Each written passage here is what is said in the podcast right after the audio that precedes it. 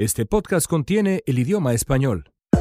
Queridos amigos, ¿cómo están? Me da mucho gusto saludarlos. Bienvenidos a el Gapfest, una coproducción de Slate y Univision Noticias. Un placer estar con ustedes. Soy León Krause desde Los Ángeles, ya recuperado después de que la semana anterior fue de verdad una auténtica pesadilla caí en las garras de una, una, versión eh, eh, no tan severa de la influenza, eh, y tengo suerte de que así haya sido, porque generalmente me dicen los que han atravesado por la enfermedad de manera, de manera más delicada que puede durar eh, días y días y días. Lo mío fueron nada más 48 horas de fiebre y demás, pero eso evitó que pudiera estar acompañándolos en el GAFES la semana pasada, pero la verdad es que pues eh, creo que salió eh, bastante mejor sin mi presencia, porque qué equipazo el de la semana pasada, cómo disfruté el GAFEST encabezado por la maestra de maestras Dori Toribio a quien saludo con todo gusto, igual que al maestro de maestros, Fernando Pizarro, desde Washington, D.C. ¿Cómo están? Qué bien que ya te encuentres mejor, León. Bienvenido. Maestro Pizarro. Yo también estoy dándole la bienvenida, creo que lo echamos mucho de menos, lo extrañamos mucho, pero Dori realmente también se lució aquí. Eh, y yo, ¿habrá sido una versión californiana de la influenza que tuviste tú, que fue un poquito más relajada? Qué suerte. Eh, no tipo sí, costa este, Midwest con frío. ¿O no? Yo creo que sí, una, una, una influencia de surfista, alguna cosa así, eh, porque... De California del Sur. Eh, de California del Sur, sí, sí, sí, con, con buen sentido del humor, relajado, eh, de marihuana recreativa. Como dicen en inglés. Late back, late back flu fue lo que me dio en efecto, nada más 48 horas y luego me, me soltó, em, pero bueno, esas 48 horas la verdad es que las... Qué bueno que estás recuperado. Mis, qué bueno. mis hijos me veían con cara de padre, vamos despidiéndote, eh, pero pues no, aquí sigo dando lata. Sí, es la verdad, bueno, mis, los hijos tienden a ser dramáticos. Bueno, vamos a comenzar amigos con política. Bien dice la sabiduría popular que lo que mete en problemas a un mentiroso no es la mentira original, sino las mentiras que tiene que contar para tapar la primera mentira. Y ese parece ser el caso con lo ocurrido con el señor Rob Porter, secretario de gabinete de Donald Trump, uno de los hombres más cercanos no solo al presidente, sino a su jefe de gabinete, el general Kelly, es decir, Rob Porter, un verdadero insider. Hace una semana, eh, Porter renunció o lo renunciaron, no está claro, una de las cosas que no están claras, y hay muchas que no están claras con este asunto, después de conocerse los eh, abusos aberrantes, la violencia doméstica a la que sometió a sus dos exesposas. Una de ellas, eh, la señora Colby Holderness, dio a conocer fotografías, bueno, de verdad dramáticas, horrendas, en las que se le ven los ojos ensangrentados después de una confrontación hace años con este señor Porter. La Casa Blanca al principio se dijo, bueno, alarmada, sorprendidísima.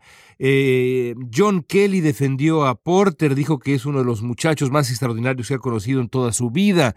Donald Trump le recordó al mundo una vez que Porter ya había renunciado, que el propio Porter pues siempre había dicho que, que era inocente y bueno, que había que tener cuidado con esto de las acusaciones de andar golpeando mujeres. John Kelly en particular pues ha quedado muy mal parado. Este general de una larguísima carrera eh, con una experiencia enorme en lides mucho más serias, pues dijo estar en shock por las acusaciones contra su muchacho Porter, a pesar de que las conocía desde noviembre. Para colmo, el FBI también ha desmentido a la Casa Blanca cuando su titular Christopher Wray explicó con detalle que el FBI terminó la revisión del expediente de Porter en julio del 2017, hace meses y meses.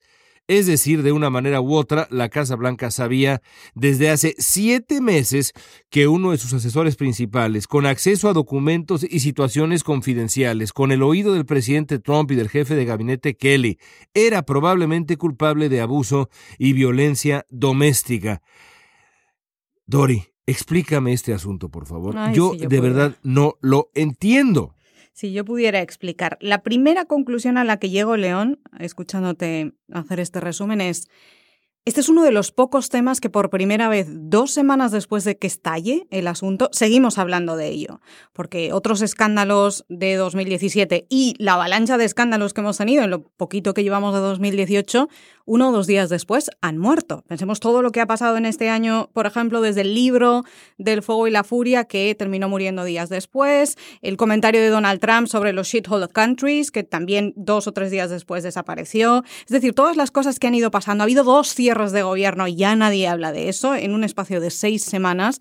Eh, la administración de Donald Trump tiene el don de hacer que los escándalos desaparezcan generalmente haciendo que estalle otro escándalo que sustituya el anterior y esa es la dinámica en la que hemos estado en el último año. Sin embargo, este tema, y yo confieso estar sorprendida, desde que estalló la información, todavía sigue siendo la noticia más importante aquí en Washington, sigue la presión y eso me lleva a pensar que esta vez sí va a haber más consecuencias. Y no solo la primera consecuencia, que fue la dimisión de Porter, sino eh, me parece que aquí al final esto le va a costar la cabeza al jefe de gabinete, a John Kelly, porque veo que se están repitiendo en la Casa Blanca los mismos patrones que se repitieron durante meses con el que fue antes el jefe de gabinete, Reince Priebus, que eh, empezó a tener problemas con el presidente, empezaron a sucederse las informaciones, fue un goteo constante. Los republicanos que no eran del ala de Privos aprovecharon para empezar a atacarle y después, aunque tardó un tiempo, pero después terminó yéndose de la Casa Blanca, aparentemente sin razón alguna, pero fruto de todas estas presiones. Creo que esto es lo que está pasando ahora mismo con Kelly, pero con una razón mucho más poderosa y es que en este caso hay fuertes evidencias de que parte de la cúpula de la Casa Blanca, no solo él, sino también el asesor legal, McGahn, estuvieron encubriendo a Porter porque sabían, porque el FBI ya ha explicado, el director del FBI ya ha explicado, explicó esta semana en el Congreso, que durante todo el año pasado estuvieron avisando una y otra vez a la cúpula de la Casa Blanca que este señor tenía antecedentes y que tenía dos exmujeres acusándole de malos tratos. Entonces esa sería mi primera conclusión. Estamos viendo uno de los únicos temas, uno de los únicos escándalos que hemos visto en esta presidencia que realmente está pasando factura y que no se está disolviendo en el aire de, de. Y eso es importante. Es que nos vamos enterando de las cosas de a poquito. Lo que ha pasado con este escándalo, al contrario de otros, donde de repente estalla algo y nos enteramos de todo más o menos rápido. O, por ejemplo, el comentario de Trump sobre los países centroamericanos y africanos, en fin, que fue un escándalo y fue pasando, pero ya ocurrió y listo. En cambio, aquí nos vamos enterando de cosas uno tras día y es un día tras otro que sale algo nuevo o que ahora el FBI contradice. No se nos olvide también el rol de Hope Hicks, quien es la mm. directora de comunicaciones de la Casa Blanca. Se le ha visto eh, eso sí muy triste. ¿eh? Desaparecida completamente. Ella jovencita, creo que tiene 28 años, 29 años, eh, que es la novia de Porter, además.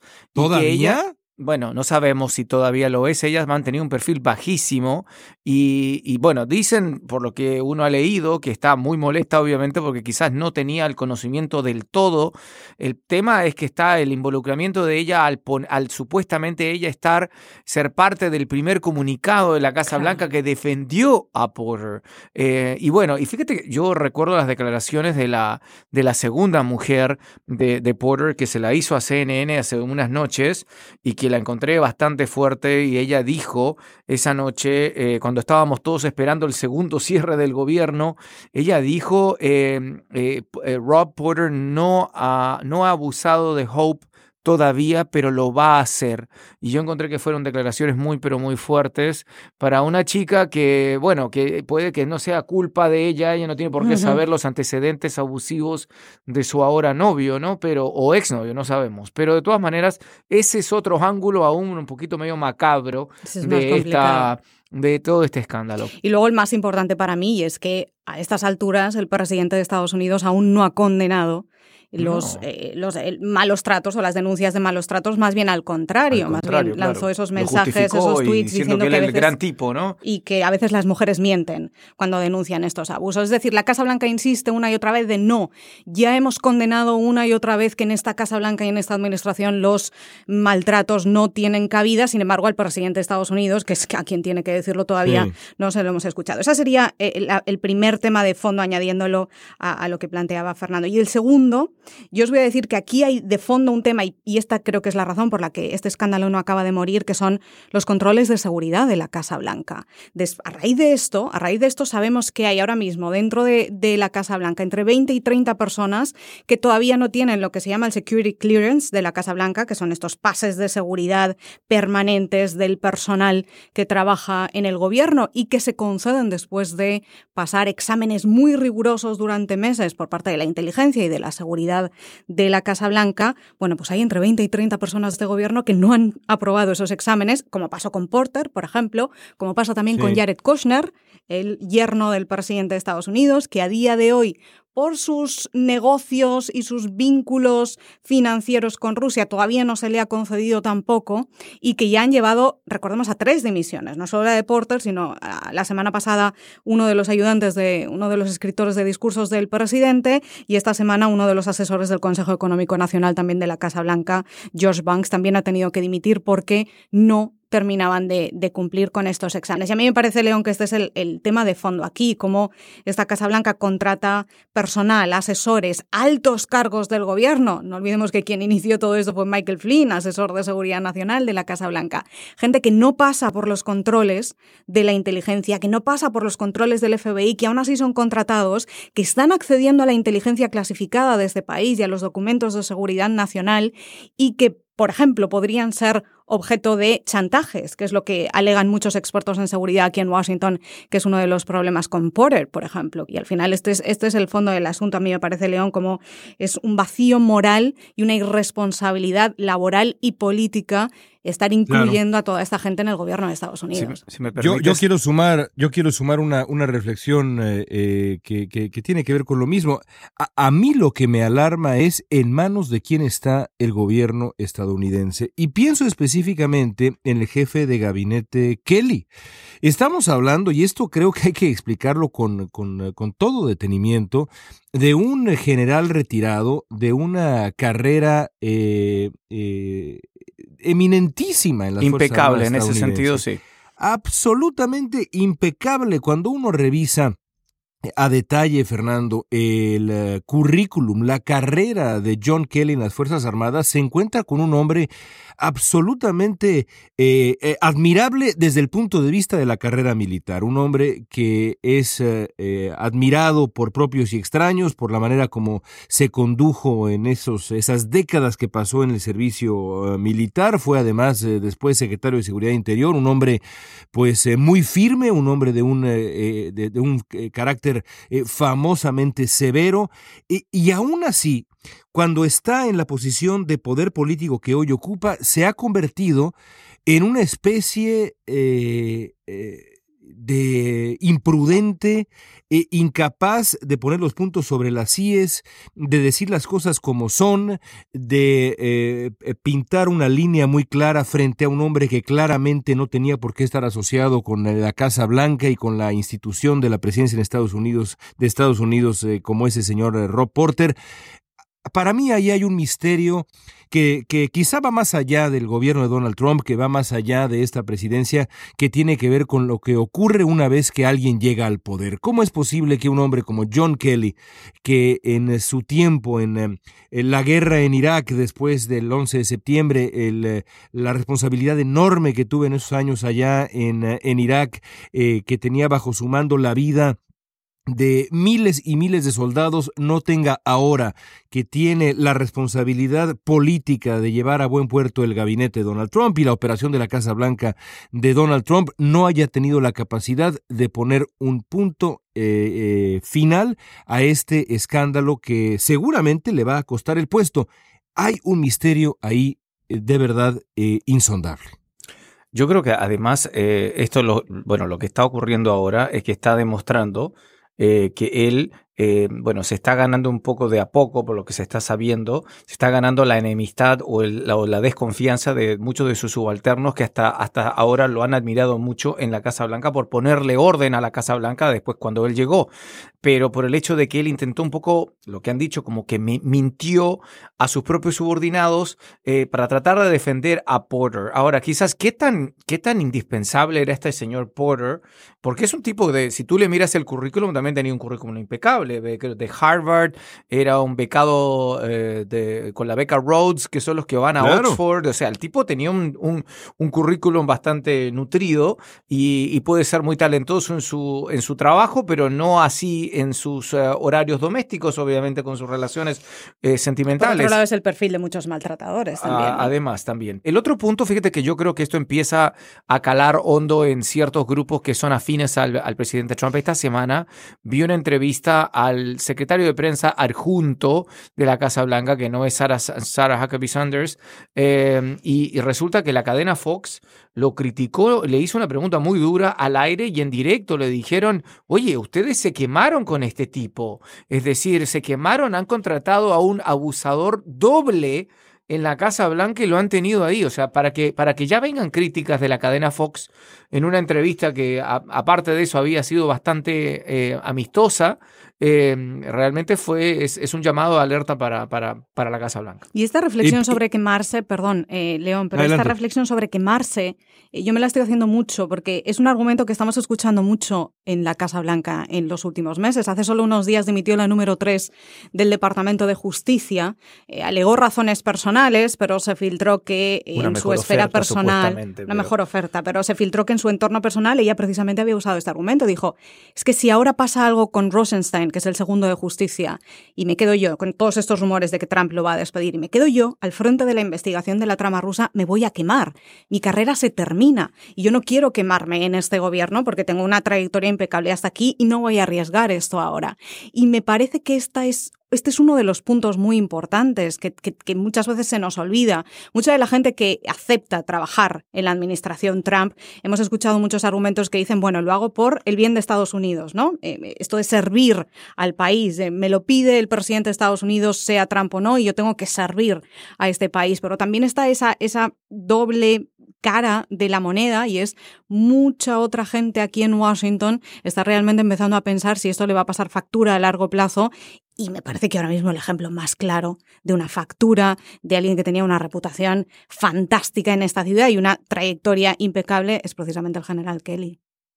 Sí, y, lo mismo y lo mismo le ha pasado en, en, su momento, aunque ahora ha estado en una posición de mucho eh, menor perfil, de perfil más bajo, al eh, general McMaster, que también ha tenido que salir a defender lo indefendible. Bueno, hablemos, eh, cambiemos de tema y hablemos de hablemos de migración. El Senado estadounidense ha pues comenzado desde principios de semana una, una suerte de debate abierto, un, una un asunto también singular en sí mismo porque pues no está vinculado a ninguna propuesta específica. Hay varias que están ahí sobre la mesa, los famosos cuatro pilares del presidente Donald Trump, la propuesta del senador Grassley, pero no hay ninguna propuesta específica, es decir, no eh, se prevé que esto termine necesariamente en la discusión de una propuesta de, ley específica en materia migratoria, pero bueno, como se habían comprometido, se había comprometido el líder de la mayoría republicana el senador McConnell durante aquella discusión eh, presupuestaria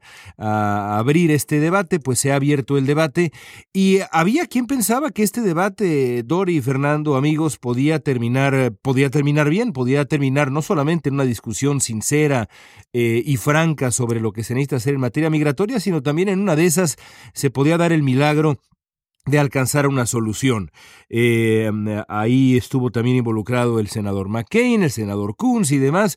Ahora, eh, sin embargo, eh, justamente unas, unos minutos antes de que comenzáramos a grabar el, el GAPFest, el presidente Trump decide entrometerse en el proceso y decir, momento, si la propuesta migratoria que potencialmente se pueda, se pueda discutir no incluye los famosos cuatro pilares a los que me he referido, el presupuesto para mi muro tan querido y tan ansiado, el detener la migración en cadena, la migración por vínculos familiares, el acabar con la lotería de visas eh, y demás, entonces simplemente no me interesa. Es decir, Donald Trump una vez más eh, tira una bomba a la mitad del proceso, dejando perplejos a propios y extraños, no nada más a los demócratas, sino también a los republicanos. Ahora veo yo, no sé qué piensas Fernando, todavía más improbable que se llegue a un acuerdo eh, migratorio. Espero equivocarme, pero así la veo. Bueno, a la hora que estamos, que, publicamos este podcast, obviamente lo que te puedo decir es que las negociaciones han ido horribles, porque no se puede decir de otra manera. Comenzaron relativamente bien el lunes tarde.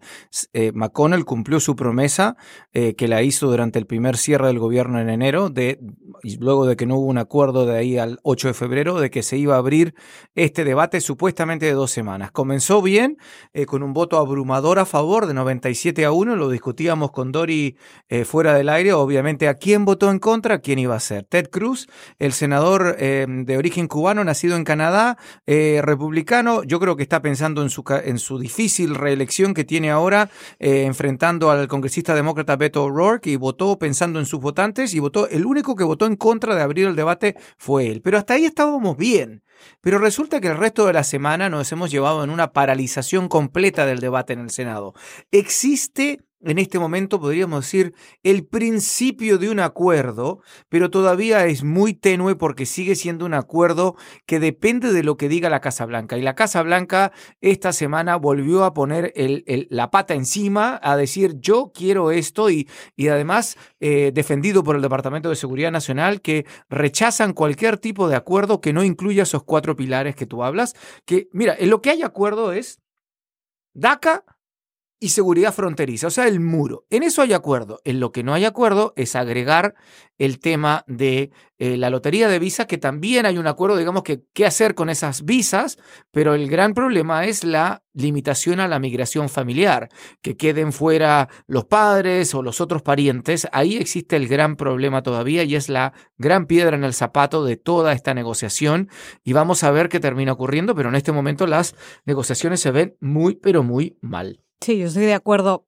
porque primero que empiecen bien en el Senado, aunque ya, ya parecen descarriladas, pero que empezaran bien en el Senado, a mí nunca me pareció argumento suficiente porque primero, después tiene que ir a la Cámara de Representantes y el presidente de la Cámara, Paul Ryan, ya dijo que él nunca iba a poder aprobar nada que no supiera que previamente la Casa Blanca le iba a dar el sí, con lo cual esto ya era un callejón sin salida. Y por otro lado, para mí, la carta imprevisible de toda esta negociación sobre inmigración es y siempre ha sido el presidente Donald Trump. Y ya no tanto por sus exigencias o por el muro o por los cuatro pilares de su propuesta migratoria, sino, y lo voy a decir clarísimamente, y es que cada día tengo más la sensación de que no sabe de qué está hablando. Y un día nos está diciendo una cosa y el día siguiente está diciendo la contraria. Esta semana arrancaba con el presidente asegurando que él nunca quiso que el acuerdo migratorio fuera vinculado con los presupuestos. Cuando aquí ha habido dos cierres de gobierno, el segundo ya no tanto, pero el primer shutdown de enero tuvo básicamente que ver con que Donald Trump se empeñó en incluir esos cuatro pilares dentro de la negociación presupuestaria y los demócratas en un principio no cedieron y acabaron cediendo después. Y, luego dijo que va a firmar lo que le pongan enfrente, así lo dijo frente. Eso fue la primera vez, claro. Y, hay, hay veces que dice cosas que parece que no sabe en realidad lo que está pasando en el Congreso y hemos visto claramente en el Congreso, sobre todo este primer mes del año y lo que llevamos de febrero, que todas las negociaciones, la presupuestaria y la migratoria, están pasando al margen de la Casa Blanca, porque están más tranquilos sin contar con el presidente y sin que lance estas bombas que acaban destrozando la negociación o dando pasos atrás importantes. Por eso yo me pregunto muchas veces, ¿pero de verdad sabe lo que está hablando? Aquí hay una estrategia, aquí hay una estrategia de, eh, parte de los republicanos y les está resultando. Em, los demócratas se quedaron sin poder de negociación luego del segundo cierre, obviamente.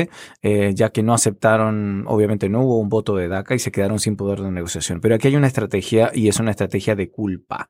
Eh, de obviamente a quién culpar de todo esto. Eh, el tema es que recordemos que McConnell ahora esta semana también sorprendió a todos cuando a mitad de semana de repente todos mm, suponíamos que iba a ser un debate de dos semanas. Recordemos que la próxima semana el Senado está de vacas o de, bueno, de lo que se llama el periodo en el Estado, pero obviamente no están en sesión. Eh, entonces hablábamos que íbamos a tener debate hasta fines de febrero, pero McConnell dijo, no, vamos a, esto lo podemos terminar esta semana, cuando no hay ningún acuerdo y poca negociación. Entonces, hay una idea quizás de la Casa Blanca de empezar a echarle la culpa, porque lo ha dicho varias veces eh, el, presidente y lo volvió a repetir. En Twitter lo dice todo el tiempo. Exactamente, y se, lo dijo en la cara al senador Sherrod Brown de Ohio el otro día hablando de, infraestructura, que ustedes no quieren ayudar a, a, DACA, pero nosotros sí. Esa es un poco la estrategia de que en caso de que las cosas no resulten, de culpar a los demócratas, de decir que ustedes fueron los que han bloqueado la negociación eh, sobre DACA. Eh, de alguna manera, los demócratas también están haciendo las cosas difíciles. Hay que ser justos de que ellos no quieren lo otra, la otra parte de la migración familiar em, eh, metida en este tema. y eso es lo que hace más complicada esta negociación. Pero está, está muy, muy difícil en este momento y esa es la estrategia, me parece a mí, republicana de culpar convenientemente a los demócratas en caso de que no se llegue a buen destino.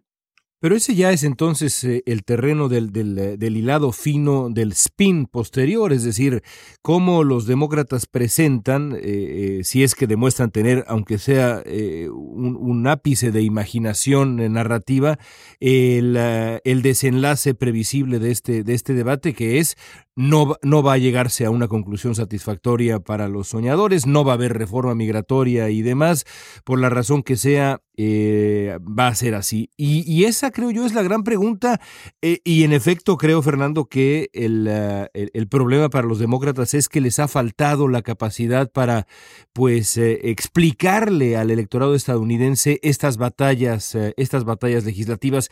A mí, nunca, a mí no se me puede olvidar que en los años de Barack Obama, el Partido Republicano jugó el papel de la oposición más desleal imaginable. Es decir, si de pronto ahora el presidente Trump dice, bueno, es que los demócratas no quieren hacer absolutamente nada, los demócratas lo único que hacen es bloquear esto y aquello, los republicanos eran los reyes de eso, lo fueron, pero durante años y además de manera completamente abierta, desde un eh, dictamen, desde los primeros días del gobierno de Barack Obama, encabezado aquel dictamen, eh, más bien la autoría de aquel dictamen fue del propio senador McConnell diciendo todo lo que vamos a hacer es para evitar que Barack Obama se reelija como presidente de Estados Unidos. Es decir, incluso con el descaro de haberlo dicho con todas sus letras en su, en, su, en su momento, y ahora resulta ser que los demócratas no pueden utilizar esa misma capacidad narrativa para decir, momento, nosotros no vamos a decir que sí a todo lo que el señor presidente quiera, la culpa es del presidente. Eh, la, política también es saber contar historias. También. Pero lo deprimente aquí, yo siempre que entramos a, a, debatir todo este asunto de la inmigración, la parte que a mí de verdad me, rompe el corazón literal es que, León, aquí no se salva a nadie. Sí, los republicanos están haciendo esto ahora, pero los demócratas lo hicieron antes. Y al final estamos en un año electoral que es 2018 y nadie nos puede decir que en lo que están pensando es en los Dreamers o en los inmigrantes en general. No, lo que, en lo que están pensando es en su asiento en el Congreso y en su asiento en el Senado. Y cada vez que votan que sí o que no, cada vez que miran a los ojos de un Dreamer y le prometen, vamos a ayudaros, como han hecho muchos demócratas, y después acaban votando no o acaban cediendo en las negociaciones negociaciones presupuestarias, esto también es una decepción. Y al final, esto esta es la parte que a mí de verdad se me llevan los demonios con todo este asunto, porque Nadie está pensando en el bienestar de los Dreamers al final. Nadie está pensando en el bien común. Nadie está pensando que el 76-78% de los estadounidenses están a favor de dar una protección a los Dreamers. Aquí lo que está pensando todo el mundo, empezando por el presidente de Estados Unidos, es que este es un año electoral y se están jugando las mayorías y esta es una moneda de cambio muy potente y además una herramienta electoral muy poderosa. Si le vamos a echar las culpas a todos y hay que mirar bien para atrás también. Hay que mirar cuando los demócratas estaban en el poder, eh, y esto yo sé que ese es una argumento republicano, pero es que es verdad. Cuando los, los demócratas se tuvieron en poder completo con el, con el presidente Obama asumiendo y en completo control del Congreso, no se tomó ese momento para aprobar la inmigración. Y es verdad, el presidente Obama, que quizás no estaba del todo convencido de este tema, prefirió ir por el tema de la salud electoral. Y después, más adelante, cuando el Senado tuvo la oportunidad de hacerlo, el 2013, eh, los republicanos y si bien algunos como Boehner querían deshacerse de este problema porque no lo querían tener más adelante, tampoco los republicanos les tocó el turno de bloquear. Pero hay que decirlo, tras puertas cerradas, también hubo demócratas en ese momento que estropearon, demócratas que conocemos muy bien y no quiero mencionar los nombres, pero demócratas que conocemos muy bien y que están todavía en puestos muy destacados a lo largo de Estados Unidos, no todos en el Congreso, eh, que estropearon esta, esta, negociación en la Cámara y hicieron difícil eh, porque quisieron jugársela al todo o al nada y no quisieron llegar a un compromiso y eso evitó que en el 2013-2014 se lograra también una reforma migratoria. Así que las culpas aquí se reparten entre todos y, es verdad que hay, no todos, pero hay republicanos y, demócratas que quieren ayudar genuinamente. Pero también ¿Tú crees que es equivalente? déjame, déjame debatir un poco contigo. ¿Tú crees que de verdad es equivalente la responsabilidad en los últimos años. Concedo todo lo que has dicho, eh, esa decisión de Barack Obama que Jorge Ramos le reclamó en inglés, además de manera memorable, para la molestia evidentísima del presidente Obama. Y, porque es verdad. Eh, eh, y porque es verdad. Todo eso lo reconozco, pero ¿de verdad crees que cuando se escriba la historia de esta batalla por la reforma migratoria, que terminará tarde o temprano, es evidente, la incluso la demografía está del lado de la comunidad hispana, la historia determinará que hay una equivalencia en responsabilidad entre demócratas y republicanos? Yo creo que quizás no del todo, yo creo que en eso tienes razón, que hay un cierto porcentaje, es claro que hay un gran porcentaje del Partido Republicano en el Congreso hoy eh, que es eh, virulentamente en contra de una amnistía, como le llaman ellos, una legalización, un camino a la ciudadanía, lo que tú le llames, ¿no? Pero también hay una parte de los demócratas que sí están, que solo querían una sola cosa y que, quisieron un, aprovechamiento de la situación en el 2013 y que no estuvieron dispuestos a, a negociar, que quisieron, eh, eh, bueno, tenemos que aprobar lo mismo que se aprobó el Senado, el todo nada, y como no se llegó a buen destino, y, y, y como además Boehner en ese momento tenía las manos atadas porque tenía a ese contingente ultraconservador que no estaba dispuesto a hacer nada, mm. obviamente no hubo la cooperación demócrata y republicana como para haber aprobado un proyecto de ley migratorio el año 2013 o 14 y al final terminamos donde estamos. Estamos en una... Mira tú dónde estamos ahora. Piensa tú lo que eran los proyectos de reforma migratoria del 2007 y más ahora el del 2013. Piensa tú lo que, lo que significaban. E, era, era seguridad fronteriza, pero además también reformar las visas, pero era legalizar a 11 millones de personas. Ahora con suerte estamos hablando de 2 millones de Dreamers. Con suerte. Entonces, y, obviamente hay un paquete completamente diferente por el otro lado. Yo creo que sí hay responsabilidades compartidas. Estoy de acuerdo contigo que ha habido un sector que ha sido mucho más...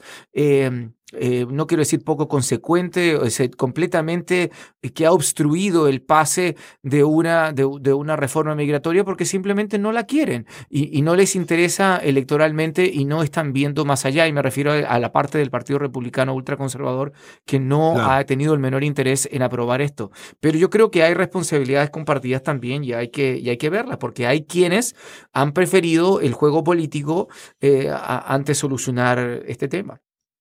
Y además, en esta parte de las culpas, em, obviamente todo el mundo tiene culpas, pero eh, es cierto que, echar a todo el mundo, a todas las partes la misma cantidad de culpa no sería lo correcto. Pensando desde la perspectiva histórica que planteabas, León, para mí la razón más potente es las palabras del presidente de Estados Unidos y de su jefe de gabinete, John Kelly, a lo largo de toda esta negociación. Esto es lo que yo creo que cuando miremos toda esta etapa dentro de 10, 20 años, es lo que va a decantar la balanza de las culpas, porque recordemos que primero fue el jefe de gabinete, John Kelly, que eh, básicamente tildó a todos los Dreamers de vagos porque no han sido capaces de registrarse y de aplicar a los programas de, de DACA, lo que demuestra que no ha entendido nada de cómo funciona todo este proceso, ni ha entendido nada de quiénes son realmente los Dreamers. Y después tenemos una y otra vez al presidente de Estados Unidos insistiendo la última última vez en su discurso del Estado de la Unión, de la Unión en comparar a los Dreamers con los criminales, con los inmigrantes criminales y con las bandas criminales, eh, una y otra vez lo que es un argumento muy potente entre sus seguidores, porque como sabemos les encanta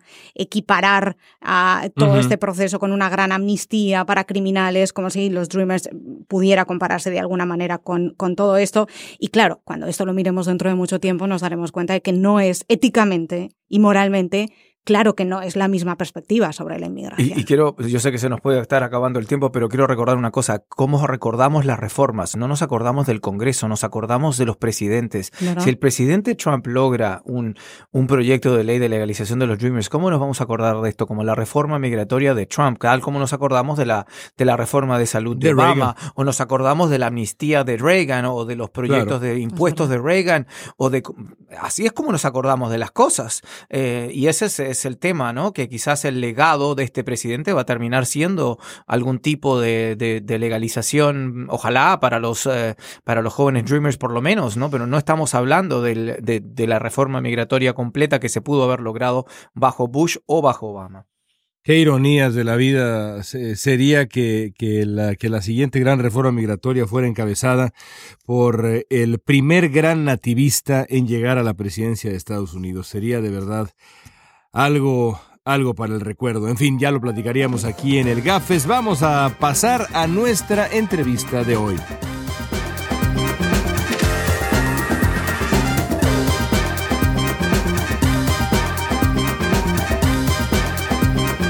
Estás escuchando el GAFES en español.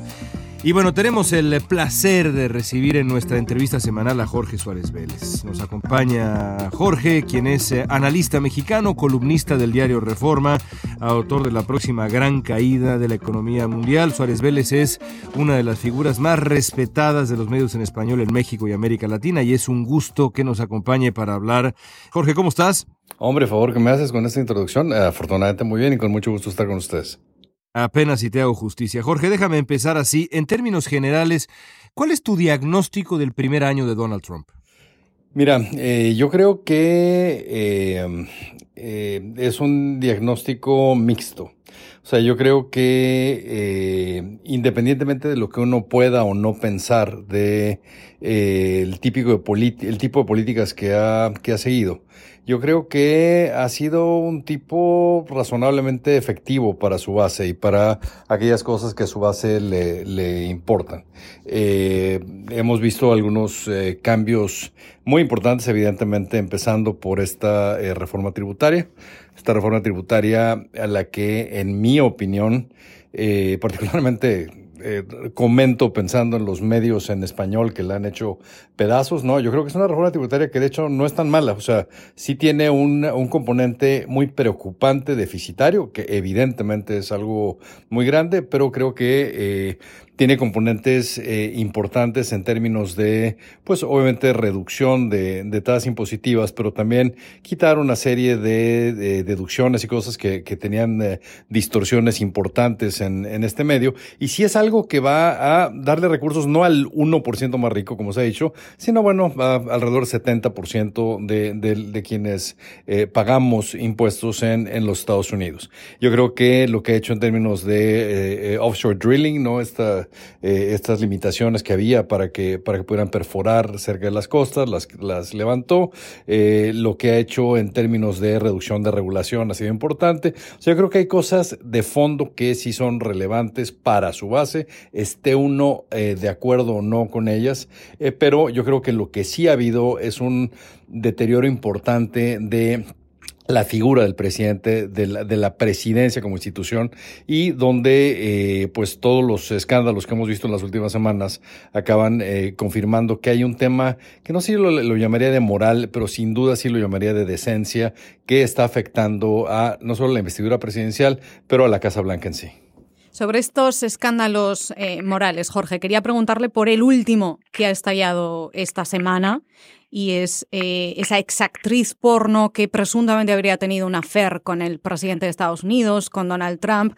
Ahora asegura que está dispuesta a hablar y a revelar todos los detalles porque considera que las últimas informaciones, ese goteo de informaciones que ha habido en los últimos días, el último de ellos que el abogado personal de Donald Trump, Cohen, pagó de su bolsillo 130 mil dólares para que ella guardara silencio. Ella considera que esto es una ruptura de cualquier acuerdo que supuestamente hubieran tenido para no hablar y que a partir de ahora puede contar lo que quiera, confirmar lo que quiera y dar los detalles. Y Washington está pendiente de, de todo este asunto también. Jorge, estamos en tiempos diferentes cuando este tipo de escándalos sexuales o de malos tratos, de violencia doméstica o de asuntos personales o de vacío moral y vacío ético afectan a la Casa Blanca y parece que no importan nada? mira, eh, me cuesta mucho trabajo eh, eh, pensar en, en cómo ha, evolucionado, si esa es la palabra que se puede utilizar, esta Casa Blanca. El, el otro día oía a John Kelly, al, Chief of Staff de, del presidente, eh, decir que los, eh, eh, estos Dreamers son perezosos, pero que al mismo tiempo diciendo que Rob Porter, un tipo acusado de haber golpeado en la cara a la mujer públicamente, es una persona honorable. Eh, yo creo que eh, todas estas acusaciones que ha habido alrededor de este tipo de conductas y que el presidente de Estados Unidos ha condonado, ¿no? Desde eh, la del senador de Alabama, ¿no? De Roy Moore, la que hubo de Roger Ailes de Fox, que estuvo acusado que de algo así como 24 mujeres haber este, haberlas acusado sexualmente, haber defendido a Bill O'Reilly. O sea, realmente hay un tema aquí que, que me cuesta mucho trabajo, por lo cual ya todo este tema de esta actriz porno, pues ya me parece solamente una eh, cereza en en, el pastel, pero que es, esta es una que podría tener un costo personal para el presidente. Habrá que ver cómo evoluciona, pero eh, hay, hay un tema que, que, que me produce eh, eh, una repulsión muy particular, porque yo creo que este tipo de deterioro de las instituciones es muy difícil de revertir. Jorge, un gusto, que gracias por estar con nosotros. Bueno, otro tema es el tema migratorio. El canciller eh, Videgaray de México estuvo esta semana aquí en Washington, pero lo que he notado, aparte de que estamos en pleno debate migratorio sobre una posible solución de DACA y anteriormente en el programa discutimos del tema y hablamos sobre cómo hemos migrado de eh, o evolucionado, eh, no precisamente una buena evolución de, un, de una reforma migratoria integral durante los años Bush y Obama a un simple acuerdo para ayudar a los Dreamers con una serie de otros temas. Eh, que algunos eh, consideran eh, no tan positivos. ¿Cómo he notado que México está muy calladito respecto del tema del muro últimamente, considerando, por lo menos es lo que se nota desde acá, ¿no? Considerando que el muro estaría técnicamente quizás muy cerca de hacerse realidad, por lo menos desde el aspecto eh, de, darle dinero para el muro. De aquí a que se vaya a construir, esa es otra cosa, pero de que por lo menos el Congreso esté dispuesto a autorizarle 25 mil millones de dólares a la administración para que siga adelante con el muro, eh, veo muy tranquilo o, muy, o tratando de distanciar el tema lo más posible quizás a México. ¿Estoy en lo correcto o es una apreciación mía nomás? Mira, Tranquilo o eh, cobarde, ¿no? Huh? Tranquilo o cobarde, no sé cuál sea el adjetivo, pero yo, sumo el mío a, la pregunta incisiva de Fernando Pizarro. Eh, ¿Tranquilo o cobarde, Jorge, la reacción en México? Mira, eh, no sé si estoy equivocado eh, con respecto a esto, pero algún funcionario público de México dijo que si Estados Unidos quería tirar 25 mil millones de dólares haciendo un muro que no les va a servir para nada, pues que es su prerrogativa. Yo tiendo a estar en, de acuerdo con ellos. a mí el muro, la verdad, me tiene absolutamente sin cuidado. Yo creo creo que eh, lo que haga Estados Unidos dentro de su territorio eh, están absolutamente en libertad de hacerlo. Quieren hacer un muro de 50 metros de alto, adelante, háganlo. Lo que sí me preocupa y sí me ofende es lo que está pasando con los migrantes en general y con eh, los eh, Dreamers en particular. Eh, ahí les puedo platicar anecdóticamente cualquier número de cosas que hemos visto aquí en Nueva York. como León sabe, hay una asociación que, que, presido aquí en, en, Nueva York donde tratamos de darle becas a migrantes que no tienen otras alternativas para, para estudios universitarios. Y lo que a mí me ha pasado es que al tener cercanía con estos jóvenes y con esta, con esta población, que debería ser la envidia de cualquier país, los debería querer recibir con brazos abiertos y ponerles una alfombra roja, me ofenden sobremanera ver las condiciones en las que están viviendo por esta eh, brutal incertidumbre, donde sus familias ya no salen. Entonces, es eso a mí en un país como Estados Unidos, al que le tengo enorme admiración y respeto y que estoy absolutamente convencido de que es lo que es, porque es un país de migrantes y como dijo el analista eh, eh, republicano George Will, el, el, el uh, migrar es, es el, eh, el más puro acto empresarial que puede ser una familia, digamos, para emprender, para la mejoría de, de la familia, ¿no? Por lo cual cualquier país debería de recibir esta, esta, esta eh, eh, gente audaz con los brazos abiertos. O sea, realmente esta parte sí me ofende sobremanera. Como decía Fernando, yo creo que estamos a años luz de esta pandilla de los ocho, ¿no? Que pensaba en estos temas de migración en forma amplia, en forma inteligente, y estamos en medio de una politiquería verdaderamente asquerosa. Déjame preguntarte, Jorge, de, un tema del que conoces como poca gente, que es eh, la economía. Durante buena parte de este primer año, los mercados ah, han reaccionado con algarabía frente a Donald Trump. De hecho, cuando, cuando eh, uno, uno discute, uno debate sobre la figura de Donald Trump eh, con eh, los simpatizantes trumpistas, ese es uno de los primeros argumentos que, que esgrimen. si las cosas estuvieran tan mal, los mercados no estarían reaccionando como están reaccionando. Lo cierto es que hoy parecen atravesar por un periodo de corrección, pero me, gustaría tu, tu, tu reacción o tu explicación sobre lo que ha ocurrido con los mercados en este primer año? Eh, yo creo que eh, deja, deja empezar haciendo un, disclaimer amplio. O sea, yo creo que cuando la gente dice que la economía en los últimos años estuvo muy bien gracias a Obama, o ahora dice que lo está gracias a Trump, no lo estoy, no estoy de acuerdo con ningún, ni uno ni otro. O sea, yo creo que lo que un presidente puede tener de impacto en una economía como la de Estados Unidos es bastante marginal. Lo que sí creo es que lo que hemos visto es mercados que han reaccionado a algo que eh, tiene que ver con la reacción de eh, la Reserva Federal a la crisis de 2008. ¿Qué es qué? Que es que el Banco Central de los Estados Unidos pasó de tener, digamos, en circulante, lo que le dicen el, el balance sheet de la Reserva Federal, eh, pasó de tener 850 mil millones de dólares a tener 4.7 millones de millones de dólares. Esto quiere decir que nos han inundado con liquidez. No critico que lo hayan hecho. Gracias a eso eh, no vivimos una depresión como la que se vivió después de la crisis de 1929. Pero esa liquidez se va a algún lado y los mecanismos de transmisión, digamos, de estímulo tradicionalmente cuando hay algo así es que las tasas de interés bajan tanto, tanto, tanto que todo el mundo se pone a pedir crédito y eso eh, eh, estimula la economía. En esta situación de, de este, esta, estos años, digamos, eso no ha ocurrido. Lo que sí ha ocurrido es que el mecanismo de estímulo han sido los mercados, no solamente el mercado accionario, también el mercado de inmuebles, el mercado de arte, o sea, vemos cómo se rompen eh, récords eh, eh, constantemente, digamos, en subastas de arte por todo el mundo. O sea, todos los mercados de activos han reaccionado a este exceso de liquidez. levantando los precios de estos activos. Sin embargo, lo que sí sabemos hoy, es que este ciclo está llegando a su fin. ¿Por qué está llegando a su fin? Bueno, pues porque hay tasas de desempleo en los Estados Unidos extraordinariamente bajas. Y lo que sabemos también a partir de lo que ocurrió en hace un par de semanas cuando tuvimos la primera gran caída, digamos, de las bolsas, es que estamos empezando a ver que dada la escasez de trabajadores, hay, em, empiezan a reflejarse la escasez en alzas eh, fuera de lo normal en salarios.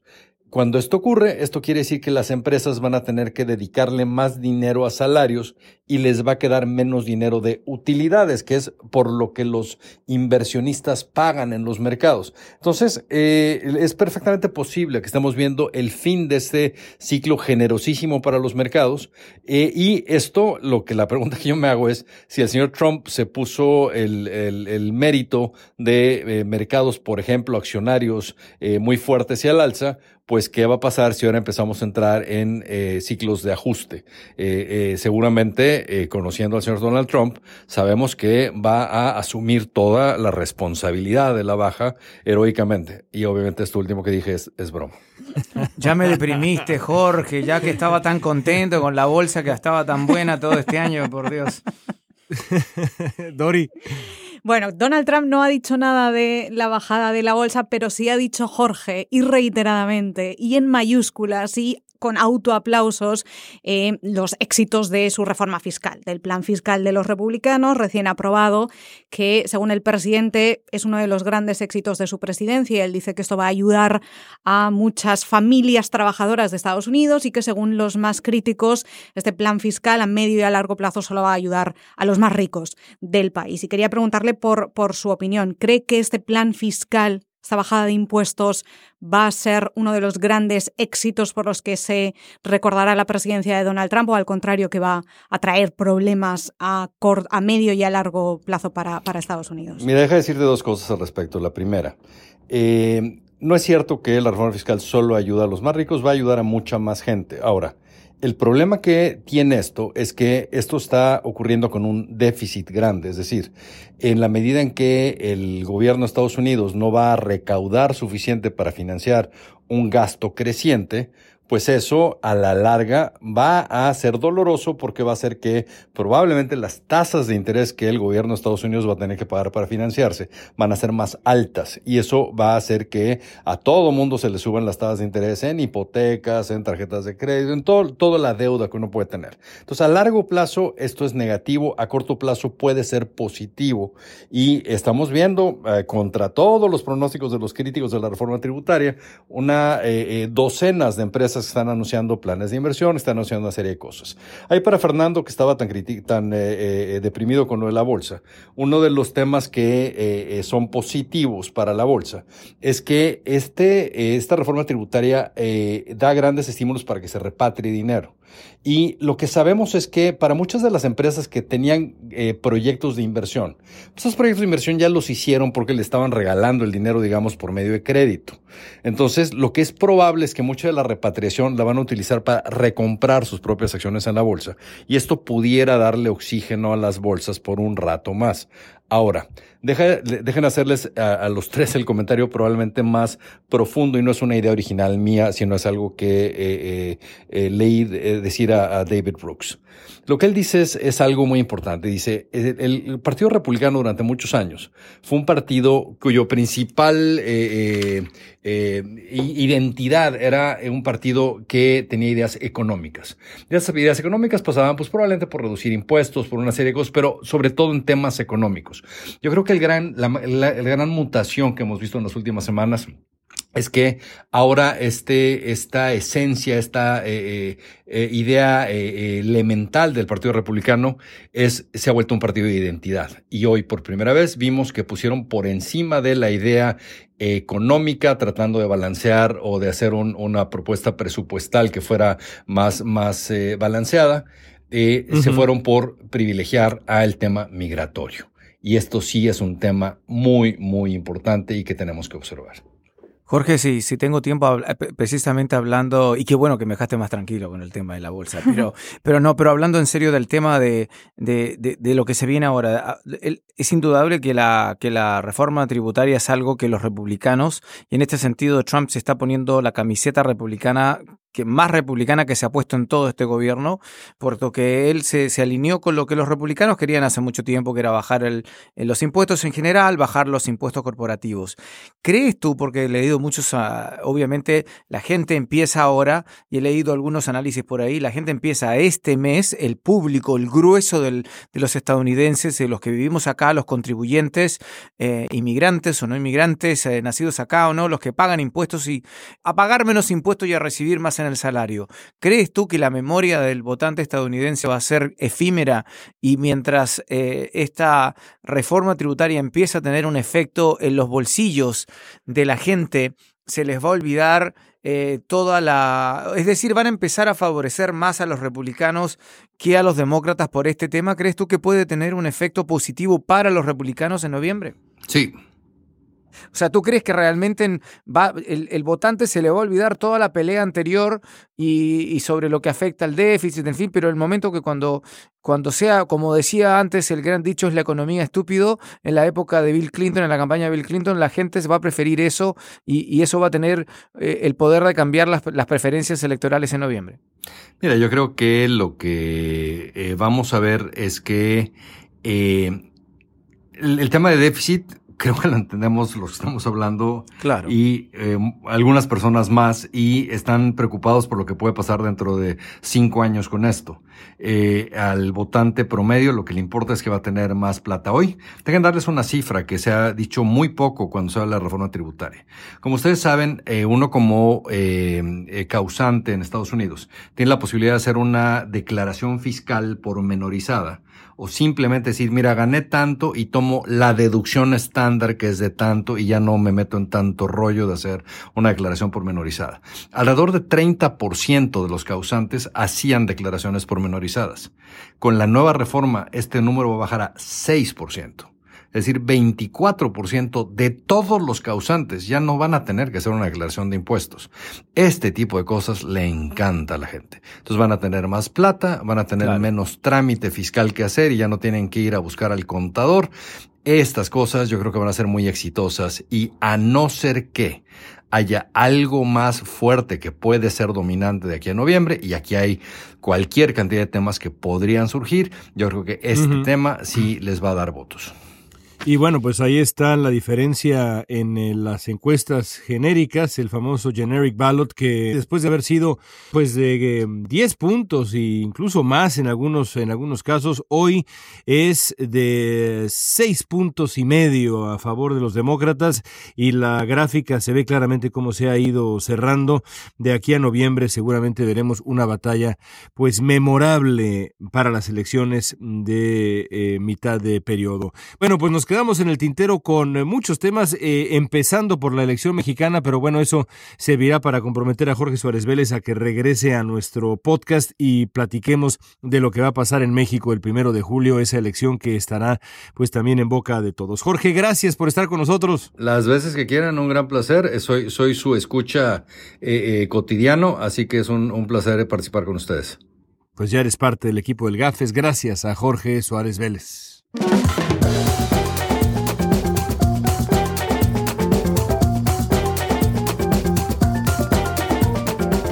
Estás escuchando el Gapfest en español, una coproducción de Slate y Univision Noticias.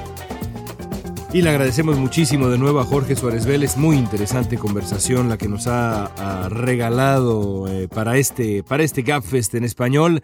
No podemos irnos sin nuestro broche de oro que esta semana promete, promete de verdad. A ver, Dori, comienza tú. Voy a comenzar con mi broche de oro de, esta semana fue uno de los momentos que se han vivido en Washington importantes estos días, que fue la presentación de los retratos oficiales del expresidente de Estados Unidos, Barack Obama, y de la ex primera dama, Michelle Obama, en eh, la National Portrait Gallery. Aquí se presentaron los retratos que tradicionalmente se elaboran de los expresidentes una vez han dejado la Casa Blanca para lucirlos en, en la Galería Nacional. Y esta vez ambos retratos, digamos que son menos tradicionales que otras veces. Qué elegante, bueno, ya veo que no te gusta, me acabas de dar una pista. A mí me encantan, así que ahora lo debatimos. A mí también, ¿eh? A mí, también. Pero es cierto que a alguna gente les han parecido maravillosos porque es arte moderno y rompen con toda la tradición que es de alguna manera lo que supusieron eh, los Obama en la Casa Blanca, romper con mucha de la historia que, que había sido hasta entonces y otra gente no le gustan nada estos retratos. Por ejemplo, el del presidente Obama aparece sentado en una silla en medio de lo que parece un jardín o rodeado de hojas y de flores y el, artista, el autor del cuadro, que se llama Kehinda Wiley, él dijo que él quería retratar esto por eh, las políticas de, Obama a favor del medio ambiente, por sus vínculos con Chicago y con Hawái y con Kenia, como un presidente que siempre estaba rodeado de, naturaleza y que lo reflejó en sus políticas. Pero claro, cuando el retrato oficial del expresidente Obama va a ser eh, Obama sentado en una silla en medio de, de bushes, como dicen aquí en inglés, de una enredadera, pues ha, habido muchísimas bromas en Washington, que sí está recordando demasiado a los al expresidente Bush y a su familia, que qué homenaje tan bonito, porque Bush en, inglés es arbusto, eh, muchísimos memes en las redes sociales eh, sobre Barack Obama saliendo de, de algún tipo de planta, es decir, son mm, representaciones artísticas polémicas y conflictivas. Y también ha sido la de la ex primera dama Michelle Obama, que el retrato está elaborado por una de las artistas de Baltimore afroamericana más conocidas en la cultura pop aquí en Estados Unidos, que se llama Amy Sherald, que ha dibujado una primera dama como muy moderna, muy de portada de revista de moda, de Vogue, y, hay gente que cree que esto no refleja el cargo de, primera dama ni los ocho años de, Michelle Obama en la Casa Blanca, o que otra gente le está pareciendo absolutamente eh, rompedor, que es como quieren que, que pasen a la historia este matrimonio presidencial. Y aún hoy continúa este debate aquí en Washington. Es decir, cuando uno va a tomarse un café todavía está escuchando a alguien, pero has visto el cuadro, pero qué barbaridad, pero a ti te gusta, pues a mí no, pues parece que la gente se encendió con esta, eh, esta el, el mejor es el del meme con, con Homero Simpson, que se está escondiendo en la misma enredadera. Pero lo que pasa, mira, yo creo que... ¿Sabes cuál vi yo también buenísimo? Con la cabecita de Spicer, el ex Sean Spicer cuando se escondió en los arbustos, claro, sí, sí. Aparece la cabecita de Spicer. Pero, a ver, es que a mí no me Fernando Pizarro, a ti te... A mí eso no quiero me, saber. no me disgustó, lo que pasa es que son diferentes. Ahora, el tipo que, el, el pintor que pintó el de Barak es conocido por sus, por lo que él pone atrás. Es un provocador. ¿no? Por, por, por, además por los, eh, por lo, ¿cómo se diría? El, el, la, la, parte de atrás del, el escenario. El fondo. Claro, el fondo del escenario. Él hace unos El fondos telón. muy coloridos, ¿no? Pero ha hecho también unas pinturas bastante bastante controversiales. Eh, yo encontré que el de ella, a mí no me gustó tanto el de ella, encuentro que no se parece a ella, es realmente mi única crítica. Eh, la verdad que es bonito y es diferente, pero encuentro que no se parece a ella, esa sería mi mayor crítica. El También, es bastante a mí, a mí me parece que a mí me parece que, que, que es, que, que es, es eh, perfectamente congruente con lo que fueron en su momento Barack Obama y Michelle Obama. Me parece que la elección de los dos artistas es eh, de nuevo eh, congruente con lo que fue esa presidencia, el hecho de que esté Obama sentado, relajado, sin corbata. Comparaba yo eh, nada más en un ejercicio que, bueno, ahí nuestros amigos pueden hacer eh, con una, un vistazo a Google rapidísimo, los, eh, los otros retratos y de verdad es, bueno, pues completamente distinto. Como en muchos sentidos fue distinto Barack Obama, aunque en muchos otros casos también no fue distinto. Ya lo hablábamos hace unos minutos y como también eh, eh, sus cálculos políticos fueron de político común y corriente, porque eh, esa es la realidad. Los políticos tienen mucho más en común de lo que tienen de, de diferentes, eh, más, allá de, más allá de retratos originales y, y hermosos. Bueno, a ver, maestro Pizarro, le toca a usted. Bueno, y como no nos quedamos cortos de escándalos, podemos agregar uno nuevo, porque hay uno nuevo. Resulta que el secretario de veteranos, David Shulkin, quien además era ah, elogiado de gran manera, es el único, eh, bueno, de, de persona de alto nivel, de alto rango en el gabinete que queda que quedó, que pasó de la administración Obama a, a, la administración Trump. Él está a la cabeza del Departamento de Veteranos desde que hubo ese otro escándalo. Se recuerdan hace unos años en que murieron gente, eh, había veteranos que quedaban esperando durante meses por la atención médica en el hospital de veteranos. Eso le costó el puesto al, al secretario en ese entonces. Y ahora eh, este secretario, David Shulkin, resulta que él mismo se ha metido también en una controversia nuevamente de estar viajando a o, a cuestas de los contribuyentes. Resulta que parece que eh, su jefe de gabinete incluso eh, le hizo arreglines a un email, a un correo, y para tratar de encubrir de alguna manera eh, los gastos que Shulkin hizo, y especialmente la esposa de Shulkin en un viajecito de 10 días el año pasado a Europa. Este escándalo ya había salido en septiembre, pero lo que pasa es que ahora hay más confirmación de que Shulkin y su esposa eh, trataron de ocultar algunos gastos eh, que no se justificaba de que la esposa fuera con él y parece que incluso se, eh, se, ganaron unos, unos entraditas a Wimbledon. A mí también me gustaría ir a Wimbledon pagado por los contribuyentes. A mí me gusta mucho el tenis, pero bueno, a mí no, no, no me llegan esos regalos. O sea, este es el nuevo escandalito que vamos a ver a dónde llega porque también podría costarle el puesto a otra figura del gabinete de, de la administración Trump. Este escándalo está recién partiendo y veamos a dónde llega. ¿Cuántos van ya? ¿20? ¿Cuántos han salido ya de la administración Uf, en total? La, Más de una veintena, ¿no? Sí, la lista es larguísima, pero, pero esto sería un... un bueno, este ya del escándalo. gabinete han caído varios. Recordemos a Price, sí. el secretario de Seguridad, que es por lo mismo, por estar gastando dinero de los contribuyentes volando en aviones privados. Esto y el escándalo un... de Mnuchin, que al final no dimitió, bueno, pero eh, que ahora la señora de Mnuchin eh, hizo unas fotos diciendo que quizás había equivocado, eh, que no había actuado bien, pero que quería volver a ponerse su traje de, de gatúbela ese con los eh, de todo de cuero, que no sé si recuerdas cuando fue no, a ese no. y ese que andaba con un vestido así todo de cuero con unos guantes el, el, el maestro negro. Pizarro lo recuerda lo recuerda muy bien aparentemente. Sí, sí, bueno, mí, la buena moza me, la señora de Minukin. A mí lo que me preocupa es que digas que no recibes sus regalitos y te quiero preguntar eh, si no recibiste de la empresa para la que trabajamos, eh, pues en, en, Navidad un regalo extraordinario. Yo recibí eh, una esfera, una esfera, fue lo que me regaló ah, Univisión esta, esta Navidad. ¿Tú no recibiste la esfera? Yo no recuerdo la esfera eh, exactamente, no, no, no me acuerdo. ¿No recibiste una esfera para tu árbol de Navidad? Ese fue el gran regalo que nos enviaron. Era de, bueno, era de cristal eh, finísimo. No me acuerdo.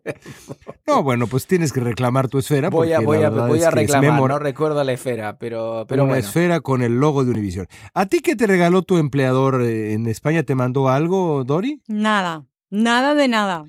Nada. Que a, los, europeos en Europa les pagan, o sea, los que viven en Europa, no, no sé si es el caso de Dori, pero en, Europa casi todos los países, a todos los países eh, les, les, entregan un sueldo extra, eh, ¿no es cierto? En España es así. todos los países, pero en no todos, En Italia, en Suiza, en, en, Francia, les dan un sueldo En Univisión no hay aguinaldo, hay esferas. Un calendario. Alguna vez nos han regalado a nosotros un calendario del ah, año siguiente. Eso está bien, calendario. ¿no? Sí, como para ver cuánto te van a explotar en el año ¿Cuántos días de no vacaciones vas a tener? ¿Cuántas pocas vacaciones vas a tener? La, eh, la vida mal remunerada desde el punto de vista afectivo de los periodistas y de tantas otras maneras también. Bueno, hablando precisamente de las diferencias entre España y América, mi broche de oro tiene que ver con una polémica muy divertida que de pronto subió de tono, la verdad, entre dos programas eh, de televisión a ambos lados del Atlántico. Uno, el programa ¿Qué importa? que pues... Ah, eh, conducen a Eduardo Videgaray y José Ramón San Cristóbal, dos eh, figuras de la radio y la televisión mexicana desde hace un buen tiempo, muy simpáticos ellos. Y del otro lado, en España, un eh, programa llamado Vida Moderna, que conducen ahí tres personajes que la verdad ahí sí no tengo el gusto de, de conocerlos. El caso es que todo comenzó porque el programa de Videgaray y San Cristóbal, ¿qué importa? Pues se burló un poco de que en España una de las canciones más populares últimamente sea esta, esta canción que vamos a escuchar ahora brevemente mm, del movimiento naranja, que es pues básicamente un jingle político en México. Vamos ahora a escucharlo para que sepan por qué se burlaban eh, eh, mis colegas ahí en México.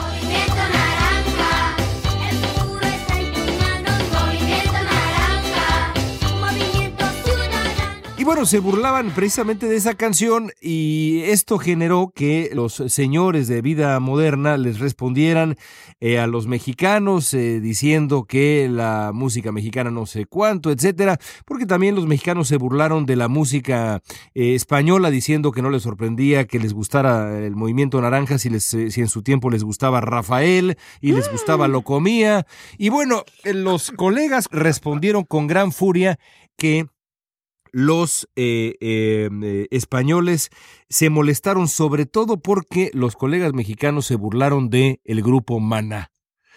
Mis colegas mexicanos dijeron que Maná era una porquería y en ese momento los periodistas españoles eh, eh, pintaron una raya y dijeron, de Maná ustedes no se burlan y comenzó una, una cadena de dimes y diretes entre ambos que pueden ustedes ver en redes sociales y que están la verdad muy divertidos. Y yo te quiero preguntar, Dori, ¿dónde caes tú en el debate Maná? Yo debo reconocer que no me gusta, nunca me ha gustado y estoy de acuerdo con aquellos que dicen que Maná no es un gran grupo musical. Yo me meto porque la vi ahí ahora cuando reaccionó y, eh, con indignación ante el hecho de que del insulto a lo comía. Ahí yo la vi No, es a Rafael. Creo que fue Rafael. Claro.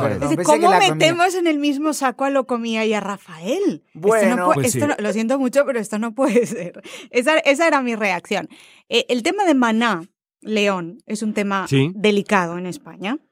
El hecho de que yo vaya aquí a plasmar mi opinión va a generarme problemas, ya os lo adelanto. Si digo si sí o si no, estoy segura que la próxima semana os enseñaré decenas de tweets y de comentarios en las redes sociales o regañándome o aplaudiéndome, porque es un tema sensible desde hace tiempo en España. Está el bando de los que adoran a Maná desde hace mucho tiempo, canciones favoritas, todo, mm, politonos en el teléfono móvil, todo, adoración. Y por otro lado, el bando de los que dicen que todas las canciones de Maná suenan igual. Y son los tres mismos acordes con diferentes títulos de, de canciones. Y yo me encuentro en el segundo y último bando. Y ahí lo voy a dejar. Oye, pero es como que te guste Sabina o no te gusta Sabina, ¿no? Como que ¿Cómo tú que dices... no te gusta Sabina? ¿A bueno, no le hay gusta gente que no Sabina? le gusta ¿A quién no le Sabina. gusta Sabina? Pues lo mismo estamos hablando de Arjona Hombre, también, no. ¿no? Arjona crea anticuerpos muy Bueno, fuertes. diste un, di- durante- oye, diste un brinco como de 30 metros entre Sabina y Arjona. y- Eso Sí, digo es yo. verdad, es verdad, pero estamos... O Sabina Maná, Rafael? esa comparación ¿Te gusta tampoco Rafael? es justa. Rafael, ¿a ¿Te mí? gusta Rafael? No, no, no, no. ¿No te gusta Rafael, no, no. Y eso ¿No te que, gusta que yo re- "Hoy eso que yo recuerdo, Ra- yo era chiquito, yo especial"? siendo un poquito Es mayor que ustedes, un poquito nomás. noche. Yo recuerdo cuando Rafael era chiquito, mi mamá me dice que yo ahí eh, cantando como Rafael, pero a mí Rafael no me gusta, nunca me gusta. Claro, que te- entre Rafael y lo comía no hay comparación, ¿no? No, También Videgaray y San Cristóbal se burlaban de Camilo VI, Dori. no, no, no, no. no. Pues, Camilo VI. Pero es que uno tiene que entender, eh, personalmente yo no me pongo un disco de Camilo VI nunca, jamás, ni lo he hecho, ni creo que lo vaya a hacer, pero uno tiene que entender lo que significa gente como Camilo VI, Rafael en la historia de la música, por ejemplo, en, en España y me imagino Claro, que también son a vuestro lado en del algún Atlántico. momento, ¿no? Claro, no se puede comparar con, te puede gustar No, o no, puedes ser fan o Pero no. no es lo comía. Pero no es lo No, comía no. y perdonadme, pero tampoco es maná. Uno no Tampoco puede y, no creo que tampoco se pueda incluir al maestro Sabina dentro de estas comparaciones. Es ahí, esa es la parte que a mí me altera un poco de esta discusión, pero está bien, está bien para gustos colores que dicen. A mí me gusta hasta José Luis Perales. Es la realidad. Es la realidad. Creo que se hace un silencio, se crea un silencio y con eso debemos concluir el gafes. Debo decir que siempre me gustó Perales, sobre todo cuando era yo un protopoeta en eh, secundaria. Que eres, muy ro- eres un que- romántico a la antigua. Protopoeta. Protopoeta. Pero ojo, ojo la humildad al decir protopoeta. Sí, sí, sí. Protopoeta. Nunca pasé de protopoeta. Pues es que, ¿qué te digo? Eres un ¿Y romántico. eso qué es? Y eso que es semana del Día del Amor y la Amistad. Bueno, muy bien. Pues hasta ahí llegamos con nuestro gafes del día de hoy. Si quieren ustedes manifestarse sobre el debate, eh, el debate maná, el debate maná, lo comía Rafael y por qué no también José Luis Perales, háganlo en Arjona. nuestro Arjo- Arjona también, en nuestro Twitter, en nuestro eh, correo electrónico. ¿Qué semana nos espera? Eh, ¿Cuál es tu Twitter, Dori Toribio? no lo voy a decir. Muy bien, no lo vas a decir. Maestro Pizarro, ¿el suyo cuál es? Maná Rules. Suspira. No, no, no, no, no. no. Eh, pues, Fer de Maná. exactamente, ese. No, yo soy más de Soda Stereo en el otro caso, ¿no? Ah, mira. ¿Vas a decir o no tu Twitter? Ah, tengo que decirlo, bueno, es F Pizarro, ¿cómo se dice eh, el guion bajo, no? Guión bajo DC. Y el Guión tuyo, León, DC. es Yo quiero ser José Luis Perales. Eh, arroba. el, eh, el mío es arroba y cómo es él. Arroba protopoeta. Arroba protopoeta, claro, caray. Maestro Pizarro, es usted lo máximo. Muy bien, pues no, es arroba León Krause, aunque creo que lo voy a cambiar a arroba protopoeta. Así llegamos al final. Gracias, Fernando. Gracias, Dori. Un abrazo. Gracias, un abrazo. Gracias a Paulina Velasco, a Andrew Parsons, a Mario Ochoa y a todos ustedes amigos. Soy León Krause desde Los Ángeles. No dejen de suscribirse a el Gapfest y de regalarnos estrellas también para este humilde esfuerzo informativo y de entretenimiento. Hasta la próxima semana.